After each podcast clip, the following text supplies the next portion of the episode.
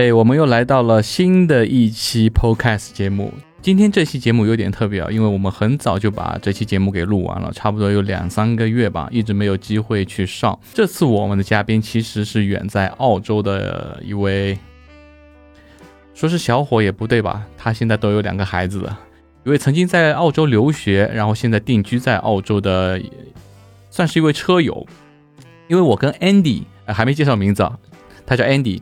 其实我跟 Andy 认识还是因为一个视频，因为我在曾经我们那个泰泰乐视频里面有一期说牛肉面，然后我穿了一件骑行服，然后 Andy 看到这一期节目以后就加了我的微信，就跟我说，其实算是提醒我一下吧，就说哎你这个骑行服有点宽松，因为大家玩摩托车都知道嘛，骑行服一定要穿的紧身，这样才有保护性能。然后我跟他解释一遍，我说哦，这个其实我从国内带来的，以前开边三轮跑长途时候用的，但现在我在清迈其实是有另外好几套骑行服，都是很紧身的。然后之后我跟他聊了很久啊，就包括我现在我的杜卡迪卖掉了以后，我也跟他咨询了很多摩托车方面问题。他是一个算是资深的车友吧，他很专一，他玩的很专业，他不像我，就是我是一个杂家。就各种各样的复古啊、运动车啊、哈雷啊，包括那个 motocross 啊那些，我都有兴趣，都会玩。但是他只专注在仿赛公路车这一方面。呃，平时他也会发一些呃他们在澳洲的生活啊，他们小区的环境啊，然后跟我分享。其实他跟我分享的那些视频啊，他的生活啊，有很多方面。呃，是我在脑子里面幻想这种澳洲生活是完全不一样的。然后我们今天让 Andy 跟我们细细聊一下他在澳洲的生活吧。话不多说，我们进入正题。哎，我们接下来有请 Andy。哎，Hello，Gary，你好，你好。因为 Andy 是在你最早去澳洲是去留学的是吧？哦，对，呃。我是两千零二年的时候来呃澳大利亚来留学，嗯，呃，当时也没想太多哈，因为当时在两千年初的时候呢，留学是一个呃社会上一个很流行的一件热潮，呃，对，是一个热潮，而且那个时候呃，因为我是来自北京嘛，嗯，当时国内县城市。在九十年代到两千年，就是从那开始，就是呃，经济发展也比较快，那很多就是家庭也能够支付子女出国这个留学的梦想，对对对，然后那个时候选择的澳大利亚。那你现在等于已经毕业了，毕业了以后就留在澳大利亚了，是吧？是，呃，我呢，当时留学的时候没有想太多哈，因为当时也不太了解，只是觉得出去学什么呢？因为呃，会计也好啊，金融也好啊，就想拿一个专业，然后回来在国内能够找到一个比较好的工作。当时就这么设想的，就很单纯的想着去留学，没有想过今后在那边发展或怎么样，对吧？完全没有那个概念，就是想留学三年，读一个本科就回来了。但是，一切都是变化赶不上，呃，计划赶不上变化的，等于就是顺其自然了。嗯。对对对，因为澳洲也好，新西兰也好，加拿大也好，嗯，呃，他们都是属于这种在当年啊，在当年都是这个旅游热门的这种国家。对对对。所以说来到本地的话，很多人都是不光想拿一个学位，而且还想拿到一个本地的身份。那拿到本地身份的话，你想回国也可以，你想留下来也可以，所以也是从众心理吧。觉得身边的朋友都拿了身份的话，那我也去申请一个吧。所以当时后来就决定就留下来了。当时移民政策也比较宽松，嗯嗯，对，所以留下来了。嗯，因为我们我们认识其实有一个很呃一个机缘巧合，就是一因为摩托车嘛，没错。对吧？对。然后当初当初 Andy 给了我一个一个建议，我加我的时候跟我说，哎，你有有些建议要给我。我想，哎，这个人挺有意思的，因为一般来加我的话都会跟我说，哎，我想了解一下清迈生活啊 什么。然后你跟我说摩托车，哎，我现在感兴趣了。然后跟我说一下装备的问题。那 Andy 其实现在在澳洲也是在开摩托车是吧？呃，是在澳洲呢。呃，我想大概十年前吧。我也不知道怎么回事，因为澳洲的生活呢，相对来说比较单一，也比较简单。哦，是吗？呃，对，就非常非常的简单。我觉得这点应该跟泰国也比较相似，它没有太多的灯红酒绿，也没有太多这种夜场或者没有太多人文的东西，那就是最多的就是这种户外啊或者。但是我们我们呃不像本地的老外，他们对户户外这么就是这么呃狂野，他们会很狂热。非常狂热啊，呃，什么玩什么翻板啊、冲浪啊、什么徒步旅行啊，或者甚至什么放放风筝啊什么的，都玩的非常专业。那我们呢，可能对这方面也不是那么大，当时觉得很无聊，就是每个礼拜一到礼拜五都一样的，礼拜六、礼拜日都是一样的，很很无聊。我也不知道是错了哪根筋了，然后就突然就觉得，哦，我也没有看到谁骑摩托车，我就突然觉得，哦，好像摩托车挺有意思的，然后就越来越喜欢，越来越喜欢，打开新世界。对，也觉得这样东西也比较危险，都知道，但还是拦不住。后来就开始考驾照啊，然后买车啊，然后就一发不可收拾。对对，摩托车相对来说危险，但是怎么说呢？我们喜欢摩托车，其中有一个点也是因为它的危险。如果说它是特别平稳、四平八稳的话，可能我们就没有那么喜欢它了，对吧？就像一些这种心跳的感觉，少跟这种刺激。对对对对，就是所谓一些极限运动，极限运动都是有点有一点危险的，那有点危险才才会刺激。但是我们会把玩的时间长了，会把这个危险度尽量的降低。就像你刚一开始我们认识的时候，你跟我说的装备的问题，对吧？我们就会把很多的这种危险系数给稍微降低一点。但我跟是的，我跟 Andy 聊天的过程中啊。我发现你跟我是属于两种不同的，因为玩摩托车有很多派别嘛，对吧？没错，没错，没错。因为呃，我们中国以前有一句话，就是“天下摩友是一家”，但是我后来就是玩的时间长了，会发现啊，这句话其实只是说说而已。因为有时候同样是玩摩托车，并并不一定能玩到一起。呃，分很多派系，很多派系，就像对我今天，我今天刚才在。在上午，我在想，我在模拟跟你聊天这个过程嘛，我在想，哎，你还有模拟？对对，我在想想一个你跟我的一个区别嘛，你跟我区别就你玩的会比较极致，就是呃，我玩的摩托车会比较多元化一点，但是每一辆车都没有像你那么极致，你是非常极致的，就是专注在公路摩托车上。嗯，我我明白你在说什么哈，嗯，你的意思就是说。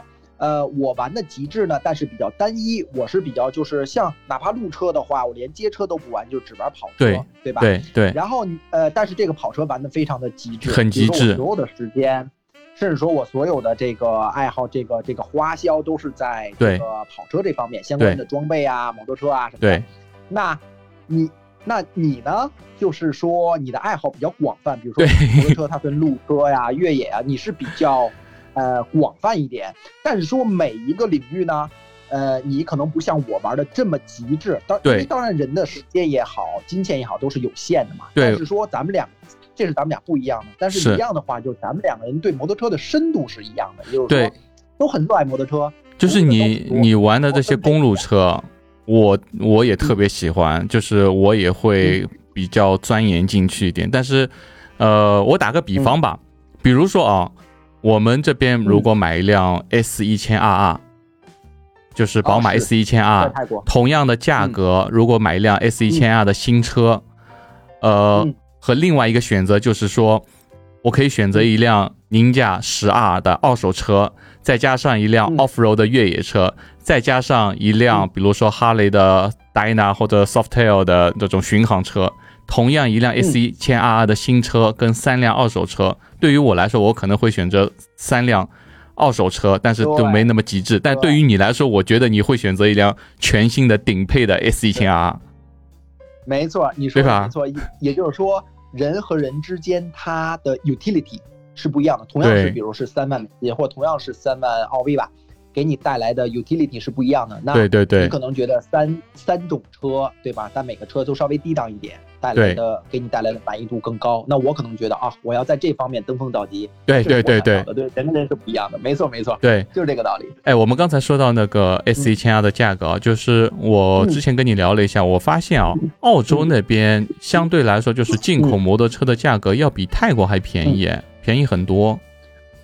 呃，这边呢，它呃，澳洲对摩托车的这个宽容度还是比较高的。嗯呃，因为你政府很难去，其实澳大利亚这个社会是一个杀富济贫的社会，社会。那哦如果是汽车的话，呃，大于它是按澳币来计算哈，如果是进口车大于七万澳币的这种车呢，它是算为奢华车，奢华的进口车它是有奢华的这种进口关税，它就税很高。一万，对，就是七万以上的每一万，你这个经销商要向市呃要向那个政府加呃百分之三十的这个进口收押税，所以但是这个羊毛出在羊身上，它一定是要加在车价。对对，但是摩托车呢，你不能说去政府说啊，我这个你这个 S 一千这么这么好的这种仿赛就就是玩具，而不是交通工具，它没法去定义。有些人上下班通勤，他就是想用这种摩托车来作为代步，对吧？嗯嗯所以摩托车相对来说价格比较低廉，所以它澳洲整体它对这个摩托车的进口关税啊宽容度比较高，也就是跟普通商品只有一个百分之十的一个消费使用服务税，that's it that's all，然后没有别的呃征收的这种费用了，所以相对来说它的这个价格呢是比较亲民。那就相当于等于说，澳洲那边是相对税费比较便宜，因为呃，在泰国来说百，分之十，呃，在泰国来说，就是如果泰产的，那肯定不用说很便宜嘛。但是如果一旦嗯进口的，比如说日本产呐、或其他地方产的话，泰国的税就会比较高一点。是的，这个我知道，因为呃，非常的这也是非常合乎逻辑，呃，要保护本国的工业，对吧？对对对对，日，如果你日产或德产、意大利产的这个车卖的很低廉的话，那泰国的工业、泰国的摩托车谁会去买呀？是它毕竟泰产它支持本国的这个就业呀、经济呀什么的。哎这个对。那嗯那澳大利亚就不会考虑到这一点吗？因为澳大利亚它的经济非常的单一，呃，澳洲呢，呃，它的这个支柱型产业只有四个，第一个是矿业，第二个是农、呃农业、畜牧业的这个出口，第三个是旅游和教育的这种啊外来资金的这个引入，第四呢就是它的健康的呃医医疗事业，比如说它有好多啊，保保健品呀、对吧？嗯。保肝宁啊这些东西来，所以它并不依附于这种工业生产，或者说是金融，或者说是这种重工业或者怎么样，它也没有太多的制造业，本地的人工成本太高嘛，所以你摩托车进来的话，对它本地没有太大影响没有伤害，所以、嗯对他自己也有需求。对，当他澳洲的经济呢是这个呢叫做太集中、太单一，也就是说比较危险。那澳洲需要做这个经济体的一个转型，叫转成多样化，也要有自己的工业，也要有自己的生产，或者也要有各方，也要有自己的金融和自己的服务业、制造业。但是这个是需要几十年甚至几甚至是几百年来完成的，所以对。但目前来讲，摩托车没有伤害，所以它没有什么关税。哦，那那 其实相嗯。对来说，我感觉澳洲那边比泰国更像一个摩托天堂，因为我们这边其实说实话，玩的车嗯。相对来说还比较，相对澳洲来说啊，还是比较单一。你像你你那边有阿克斯塔啊，那些就是嗯，欧洲品牌都有，对吧？所以我们这边就相对来说要单一点。泰国比如说嗯，阿古斯塔在那边，他可能经销商是挣不到钱的，就是他得需要有很大的一种销量。好像没有你，看盖一个，我对啊好像没有经销商盖一。个，对啊，就是说因为经销商挣不到钱，对对对挣不到钱，本来本来阿古斯塔就很贵，维护也很贵，他，盖一个 dealership 也很贵，再加嗯，上给泰国政府交那么多关税，他销量上不去的话，他要赔钱的嘛，对就是没有市场。对对对。对，可能还有个杜卡迪跟他打。对呀，对呀，所以对。哎，那你现在是在澳大利亚哪个城市？啊，我在悉尼，啊？你在悉尼。在悉尼，哎，相对来说，刚才我们说到，你说到澳大利亚四个支柱产业里面，其中有一个是教育啊。我我感觉就是你们那边好像跟我们在我在泰国的清迈嘛，我们两个城市有很大一个区别，就是你们那边相对来说留学生会比较多一点，悉尼是最多的，对吧跟然后才是黄金，呃，就是那个布里斯班跟黄金海，对，悉啊尼应该是最多的。其实跟墨尔本差不多，悉尼稍微多一点。啊墨尔本也很多是吧？呃，墨尔本对悉尼第一大城市嘛，墨尔本跟悉尼平起平坐吧，可以说平起平坐吧。嗯但是好像具体的数字我忘了，对，悉尼应该是稍微多那么一点点。所以你们那边的相对来说，就是华人的圈子里面 会更年轻化一点，我感觉。呃，具体我没有去统去没有我没有看过统计数字，嗯。呃，然后因为我留学的时候年轻的时候，我觉得我周周边的人就是年轻人多一点，然后到现在开始，呃，是已经是父母了，有就有孩子孩子了，我就觉得可能这边的中年人多一点，可能当我老了以后会觉得这边过来养老人多一点，所以没有看网上的统计数字，所以这个。只是个人感觉嘛，就是就是所谓的同温层，就是当初你留学时候的那帮朋友，现在你结婚了，他们也结婚生子了，就一一起年纪长了，就感觉这个年龄层都在这里，是这样的，是。但是我们这边好像就相对来说，因为很多人就说，你说留学第一个想到的不会是泰国嘛，肯定就是澳洲啊、英国啊这种美国啊这种地方，所以我们这边相对来说，现在来说陪读养老的会比较多一点。是因为我觉得啊，那个那个泰国嘛，就是我看了你泰国很多的这个视频，也是让我萌发了觉得哦，我觉得在那边要居住上一段时间，几年，应该挺好的，就是养老嘛，然后很放松嘛，就适合对适合生活。但你真的说呃要工作啊，或者说留学啊，就是我说的留学，就是像你你这种情况，就出来读个大学或者高中这样出来，他的其实你说他的。教育啊，各方面在全世界其实是排不上名的，只是说它综合来说，生活啊各方面会比较适合。嗯，所以你那边，因为嗯，你说啊，没事，因为你你那边你那边呃，就你现在玩摩托车的话，身边很多还是华人圈子是吧？呃，我们华人圈子是我选择的。最多的时候，嗯嗯，那最刚开始骑车呢，也是跟他们本地的这个我们叫鬼佬哈，管这个老外都叫鬼佬，跟他们鬼佬一起去，一起去骑车，然后，呃，但是总是感觉还是因为我们华人的这种骑车团体也很大，在这边在一个城市就是一个群里面有四五百人，经常能出来的话，也有百八十个，所以足够足够能够。达不到你的这种学，所以我们语言上啊、文化上也那个没有什么任何障碍。呃，最早的时候是跟本地人的那个大群一块儿去玩，也跟他们学到了很多东西。的确跟他们学到很多东西，比如说，比如说他们一队人一晚上出去骑骑个两三个小时，一百多辆车、两百辆车，不会有任何一个人落队。有 N 多个红绿灯，但是绝对不会，基本上百分之九十九的人都会到目的地。为什么？因为他们有叫做 corner marking，也就是说有一个穿绿背心的人来收尾。那这一队一百多人呢，有一个人来带队，这个特别好。的人看到，对，看到第一个人左转的时候，他永远在这左转地方，他打上蹦灯，告诉后边所有的人在这个地方左转，直到他看到那穿绿背心的收尾的人，他才跟着走。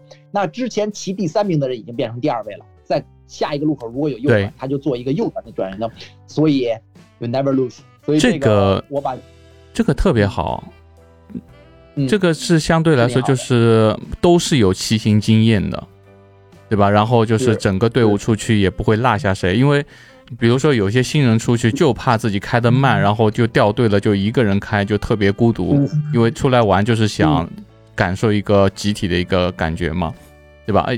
哎，这个这一点做的特别好。这个就像我们以前在国内，国内其实我们以前玩团体的时候也是有这样，就是有一个带队，有一个压队，然后要拐弯的时候，之前我跟我们这边就刚开始玩摩托车也说，他有时候开着开着会会看不到人，就心里会怕。我说你不用怕，对对对对，对，前面看不到，后面也看不到。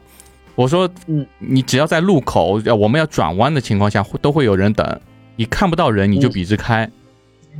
对，没错，没错的。只要你看不到你自己一个人，前面没车，后边没车，你不要慌，你就直线走，直到看到有摩托车在那儿做 marking，说对，那蹦灯要左转右转，那时候你再转。对，哎，这个这一点，其实我跟泰国人骑行，他们的团队啊，真的也是也是这样。但是就是相对来说，嗯，但相对来说，我们现在好像。呃，在这边，你真的说特别热爱骑行的华人，其实我感觉不是太多，因为有很多其实到了这边来就是感觉哦，我在国内很多，比如说北京、上海，我们摩托车牌照特别贵。哎，我前两天好像听说北京现在京 A 都要涨到四十万了。哎呦，具体的行情我不知道，我记得我好多年前就是听听过一耳朵，他们说涨到十几万了。然后我也知道，在上海好像也是三四十万，上海四十万了，对。对，但是你说到北京是四十万，哇，我也刚才也真的是被惊到了，有涨到四十万吗？这么厉害？对我前两天跟跟一个一个朋友出去去喝喝咖啡的时候，我说上海牌照都四十万，他说北京都四十万了，我说哇，北京都四十万了，这一块牌照，天呐！所以很多人到这边来就感觉哦，我在国内没办法开摩托车，就买一辆摩托车，但。可能就是我们这边玩的，就华人圈子里玩车的这个氛围，可能没有像澳洲那么、那么、那么好。就你说一个群里面就四五百人，对吧？你随便出来都一百多人。呃，如果大家热情比较高，像我们，比如我们要组织一种比较大的这种骑行，比如说中秋节的时候，中秋节的夜游，然后就会超过一百，或者说新年骑行的时候，这种比较大的这种情况也会超过一百。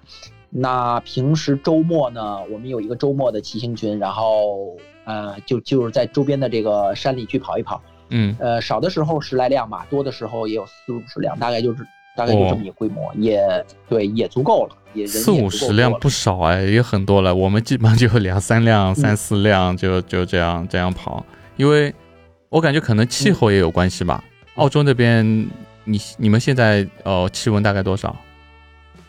呃，这边是冬天。呃，现在对，因为那个南南半球是季节是正好是。对对对对对对对。我们现在是最冷的时候，像今天的话，十五度十六，哎，十五度吧？对我刚才看气温应该是十五度，最高气温时候是十五度。哦，那就这个样子。那呃，其实偏冷。呃，比较冷，因为这边呢没有没有那个暖气，没有暖气的话，到了晚上就真的没法跟。呃，国内北京，嗯，呃，有暖气的时候相比，因为我觉得在北京的时候，即使是冬天，一进家门，对，就是有暖气的话，哇，觉得太舒服了。你北京跟上海冬天都不能比，是吧？嗯，对，北京冬天就在屋子里面特别舒服。哎，你说的澳洲，你们那边没暖，没有暖气是纯暖气，还是说就是连空调制暖都没有？呃，空调，我刚来澳洲的时候，很少有人去安空调。哦，现在的话，安空调的人，对，安空调的人也多了。现在的话也多了。呃，因为，嗯，那如果不用空调的话，你那边气候其实还蛮舒服的，可以不安空调。夏天，对，它夏天的确热的时候也很热。嗯，但是呢，呃，有一个特点就是说。这边的气温比较干燥，比较干燥的话，如果高温的话，就不是那么难受。不就同样，因为我去对，因为我老婆是湖南嘛，她是湖南人，因为湖南就比较在盆地的话就比较潮湿，潮湿的话，那边的三十度感觉像三十五度一样，就非常非常热。对，但如果是干燥的话，呃，像我们家开空调，我感觉一年四季应该也就有个最多哈四五天间隔性的，比如说我看到今天的夜间。最低气温要有二十五度，那可能就要开一下了。因为我因为我这边二十五度，之前我跟你聊过，跟你那边夜里二十五度还不一样。不一样，不一样。二十五度的话，你可能还要盖个小单被子。对对对。我们这边二十五度就很苦了，因为它的这边我也不知道是什么，它的房型的这种结构啊，就是白天的这个热气，比如白天三十五度、四十度这种热气，它积攒到晚上才会发挥出来。白天外头四十度，屋里还挺凉快的。这个就是呃，可能我们两边的造房结构不一样。泰国很多人在吐槽，就是泰国的房子啊，就是墙特别薄。我感觉你们那边应该墙厚。呃，它分，就是说，所以说，如果是双砖的房会卖的贵一点，保温性会好；如果单砖的话，就卖的会便宜一点。还有这边木质的房子，木质房子保温是最好。哦，啊，你们那边要保温。因为泰国其实不需要保温嘛，所以可能到晚上外面一凉的话，这热气就散掉了。没错，呃，这边的保温哈，我是觉得它的保温是，比如说保温也是什么呀？也是保证屋子里边的凉的这种温度，尤其在夏季，外边四十度，它保温这个温度进不来。我。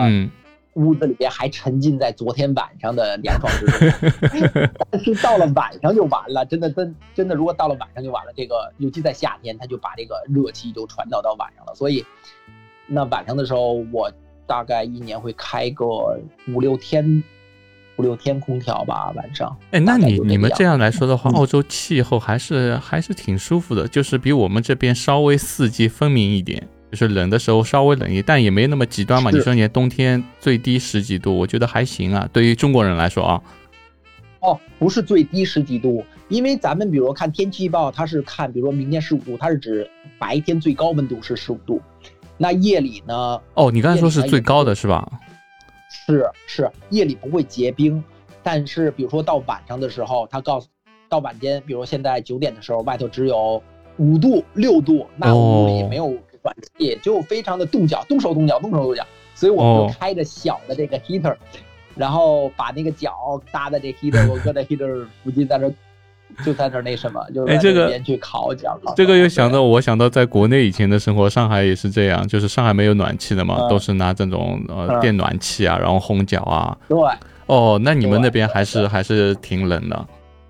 对，晚上冬天就比较冷，我是觉得对啊，就比较凉。所以，所以在泰国骑车还有一个问题，就是很多人就觉得呃、嗯太热了，我我不想骑了。其实哦刚是是刚开始来的时候，我也是这么觉得哦，泰国一年四季都这么这么热。但后来其实我发现，就是穿了骑行服骑车，其实并不那么热，你反而穿的少，就在外面晒着骑嗯会特别热。呃，对，我是觉得就是，尤其是骑起来吧，骑起来还好。骑起来还好。对对对对，骑起来还好。对哎，泰国现在现在又是雨季嘛，就是什么时候下雨哦都不知道。现在雨季，雨季其实特别舒服，就每天会下一场雨嘛，但是什么时候下不知道的。它可能就是哦你刚，我前两天跟我老婆连续淋了三天的雨，就是我们晚上哦吃完晚饭要出去逛一圈，逛一圈的时候，嗯，出门的时候还是有太阳？啊。你们都去，就是就是我特别感兴趣，就是比如你说晚上出去逛一圈，我觉得特别呃惬意。对就是你们会去逛什么？这是我们一个习习惯，就是说吃完晚饭，吃完晚饭我们会开个小踏板，开个小踏板，然后可能去哦周边的集市啊，去买买点水果啊好玩了。啊，因为我们这边是这样哦太有，意思了。呃，每天有不同的集市，不同地方有不同集市。像有些地方一个集市说啊，一三五有集市，有些地方是星期二，有些地方星期四。我们就把周边的集市都摸得很透，就是哪个集市里面哪个摊位买什么东西最便宜、最好吃。所以我们基本上算，哦，哎，今天星期四哦，河边有一个集市，那边有个山竹特别好吃啊，我们去买山竹。哦，对，太有情趣了，我觉得。哎很很有意思放松。但我不知道，就是跟澳澳洲可能比我们清迈还要更怎么说呢？更接近于国内的一些生活吧。就是澳洲可能网购啊那些啊，是吧？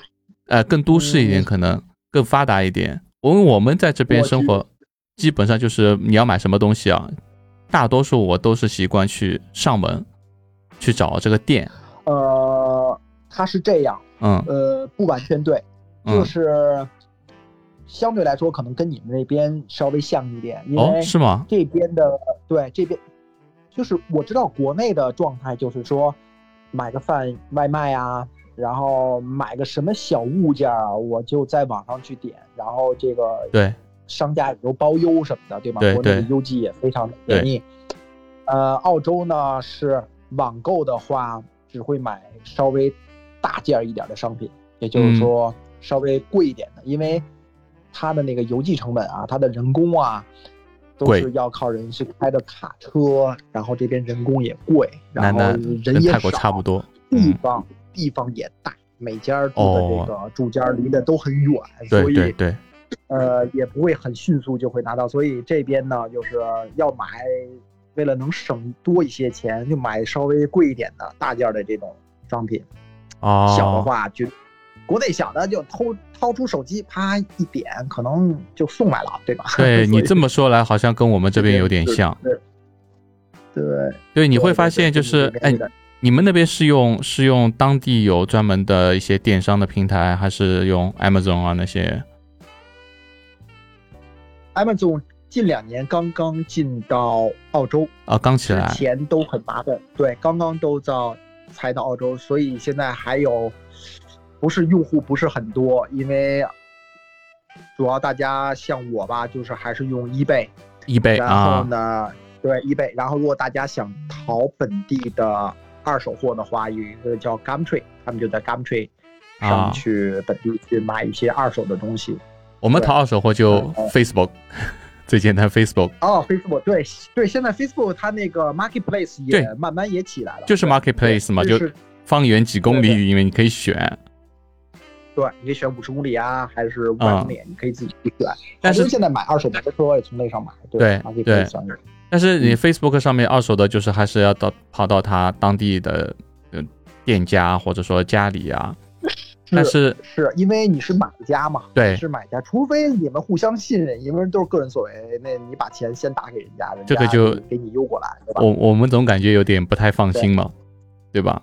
对，但是车很少去在 Facebook 啊，对，当然当然也有哈，当然也有，现在就是越来越多的人去买我的二手摩托车在别的州去买，也就是付钱，然后你就给我邮过来就完了。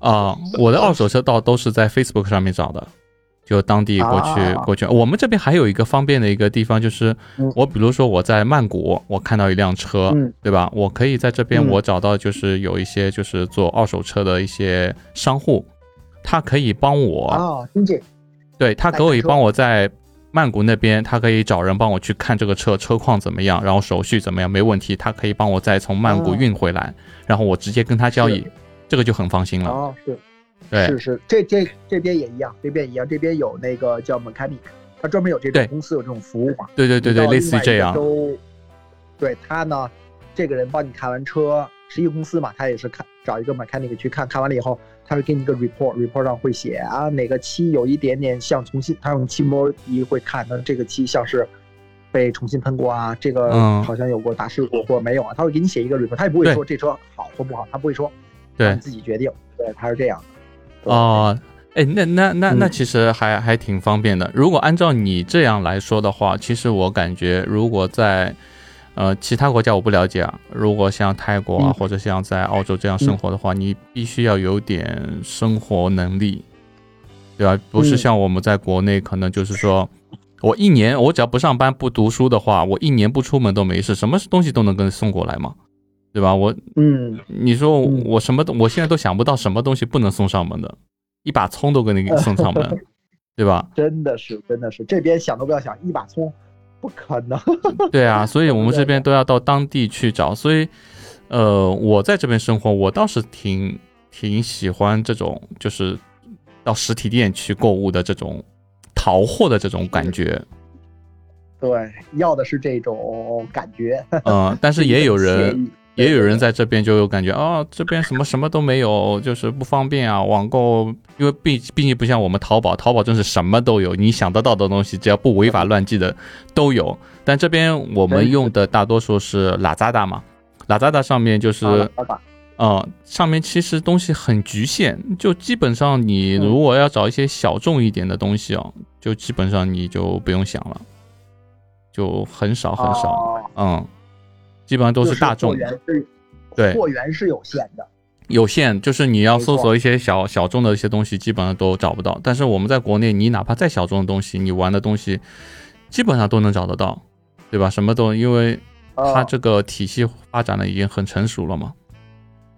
是是没错，呃，因为它澳它那个泰国的人口还是没法跟中国来比嘛，中国是有市场嘛。吧，对对对，这个市场在那边。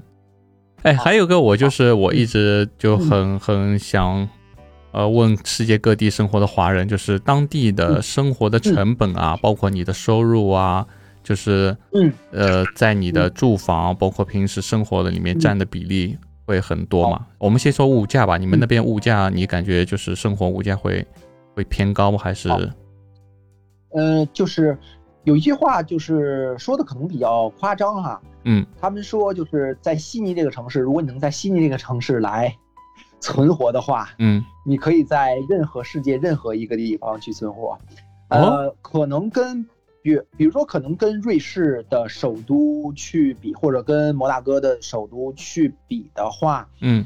可能是没有那么高，但嗯。是也离他们不远了。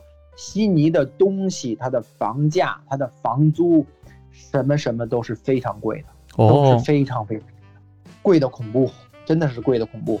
呃，悉尼的平均工资呢，在呃澳洲吧，我说悉尼吧，就是澳洲的平均工资，嗯哎呦，我已经忘了是，反正有几年，可能这几年也变了，但是在二零一七年的时候，它嗯是八万八万多澳币吧，一个月反正反正，呃，不是八万多澳币，是年薪啊，啊，年薪哦，一个月我觉得好高。对，它超过，它好像呃那个时候，哎是八万美金还是多少？我忘了，反正瑞士是是瑞士是十万的时候，它是八万，反正大概这个大概这个样子吧。嗯嗯，非常的贵。嗯，比如说留学生哈，嗯留学生过来来留学的时候，嗯他们现在租房，学生公寓是非常贵的，大家都都租不起。那他们就在学校附近去租呃一个单间。像我在这边也是自己一个人来租房，只是我只租得起一间房，也租了十来年的样子。对，呃你说的学生公寓是学学校提供的那种那种是吧？对学校在大学内部的啊它叫 village，当然也很就我们说宿舍这种。对，那种 village 我也去过，我朋友他们租住的这种，我也进去看，它是像一个，它像一个独门独户的这种别墅一样，house 有自己一个小院儿。然后呢，一楼是没有，一楼是没有卧室的，一楼就是公用的一个厅，一个厅，嗯。然后有厨房，然后到了二楼的话，它有四间，二楼中间还有一个小的客厅，小客厅四角散落着四个卧室，每个卧室格局都是差不多，每个卧室都有自己的一个卫生间，哦，那环境还不错啊，环境还不错。但是。那个都那个时候租不起，就是他的学生公寓是，你在学校周边找房子的话，两点五倍到三倍的样子。他学生公寓呃一个月多少钱啊？哎呦，现在我不知道了。我啊当初啊，嗯当时我们，当时我们一间房大概一百八左右的时候，他那边就要三百七到四百五之间吧。哦，那差的蛮多的一周哦，一周这边发工，嗯，这哦边发工资，发什么？呃，反正现在澳元跟澳元跟呃澳元跟泰铢来对比的话是是一比二十二左右，比一比二二左右。十二，那等于嗯，我现在看一下，我们算五我看啊，现在，呃呃，现在涨了，现在澳元涨了是一比二十四点二七，对人民币的话是四块七毛九，就是四块八嘛。啊，四块差不多五块钱嘛就是是你们对人民币等于是除以五，我们这边是乘以五。我只我们是除以五你们是乘以五那个年代，嗯嗯嗯，哦，那呃还差的蛮多的啊。你们是除以五，也就是说我呃这个澳币是泰铢的二十五倍左右，二十五倍左右对对对。我前两天看是二十二嘛，反正它现在波动也比较大。对对，现在全世界这个东西波动很大。对，现现在租一间房，别说是学生公寓了，嗯现在租一间房的话，一周两百五都算是便宜的，都算是便宜的。稍微像点样一点，比较新的这公寓的话，一周肯定是三百以上。那澳洲以上，澳洲这边房租都是按周算的吗？他们发工资也是按周算的吗？呃，发工资的话是每两周，呃，就是他计价单位都是按，比如说房租怎么算？他说三百五，三百五，那意思就是一周三百五。嗯但实际上收租的时候呢，一般都是两个礼拜一交，发工资的时候也是两个礼拜一发。诶那太好了，就不像我们以前等工资得等等一个月。呃，这边少许的企业是少许的企业是一个月一发，但是绝大绝大多的企业都是每两个礼拜的周四，隔嗯一个礼拜的周四来发，就是周四的清晨就会发，有的时候是周三夜间，像我们就是周三的夜间，但理论上你夜间也不会出去，对吧？那你能花的时候也就是周四，所以澳洲有一个很有特点，好多人好多人都知道，就是周四叫做 shopping day，那拿工资了？呃，对，shopping day，对，它的周四的商场才可以开到九点钟，平时的时候只是开到五点半或六点，只有到周四的时候开到九点钟。那大家下了班，嗯，发了钱了就去买啊什么的，酒吧喝啊、吃啊、看电影啊，所以周四的油价是最贵的，周四的电影票是不打折的。周四的那个餐厅里的这些菜系呢，有弄出来一些就是比较别致、比较特殊的，都是来引诱你来啊。那跟我们不一样，我们是周五、周六会比较贵一点，对吧？嗯，我们是周四，周四大家最有钱的时候，那它啊，打折的时候都是，嗯，电电影票是周二是半价，因为周二大家没钱了，然后餐厅的特价餐是周二，呃哦，那个加油站，因为它每天的这个油价也是波动的，那到周二的时候它也是相对来说比较便宜的，那大家都会忍到周二去加油啊什么的。哎，那挺有意思啊。哎，那那嗯，呃，在在澳洲，我也就你们悉尼那边有没有嗯。这种情况？就是嗯。我们泰国会有这样，就是基本上有时候，呃，一般的店星期天都关门，不开门，呃，然后有些餐馆是星期一不开门。嗯嗯，呃，是这样，呃，它分区，如嗯果是繁华的市中心的话，比较大的这种区的话，嗯它七天都会都会营业的，因为我是觉得根据它的店租啊租金或经营成本啊，对对对，呃，它如果礼拜天不开的话是经营不下去的。那大的城市像悉尼，呃，周天凡是周天不开门的只有呃，比如说车行，啊，车行无论是、哦，我是说摩托车啊，摩托车、嗯嗯嗯嗯汽车周天还是开的。嗯摩托车的话，现在全悉尼的摩托车的经销商周日已经就不开了，之前还开的，现在已经就不开了。周六是开到下午三点或四点吧，嗯这个样子。那如果是到了郊区的这种小城镇，这嗯些小的店铺、零售店，周天也基本上是不开的，嗯，甚至周礼拜六也是不开的。嗯，对，那可能泰国这边就是跟跟你们那边小城镇啊，或者说一些，就是我感觉可能曼谷那边也会开全天，可能它的租金啊各方面啊会比较贵一点。对，泰国这边，人多，对对，泰国像我们就清迈来说的话，我觉得每个人都好像挺，啊呃，说不好听点是懒散，就基本上下午五点钟左右全部关门了。哦，那挺好。呃，这啊边是六点，没有那么早，这边六点。哎，基本上差不多五点、五六点都都关门了，除了那种超市啊或者呃餐厅啊那些啊，如果那种小的，就是哦，修车行啊那些，基本上五点，有些四点就就直接关门下班了。我感觉有一点像欧洲那边，就是他们非常的休闲，非常对对对。他们好像就大多数来说啊，因为疫情现在可能有点不一样，大多数以前来说的话就够用，他们觉得够用就行了。悉尼那边你们嗯工作、工作会不会也比较休闲一点？呃，不是，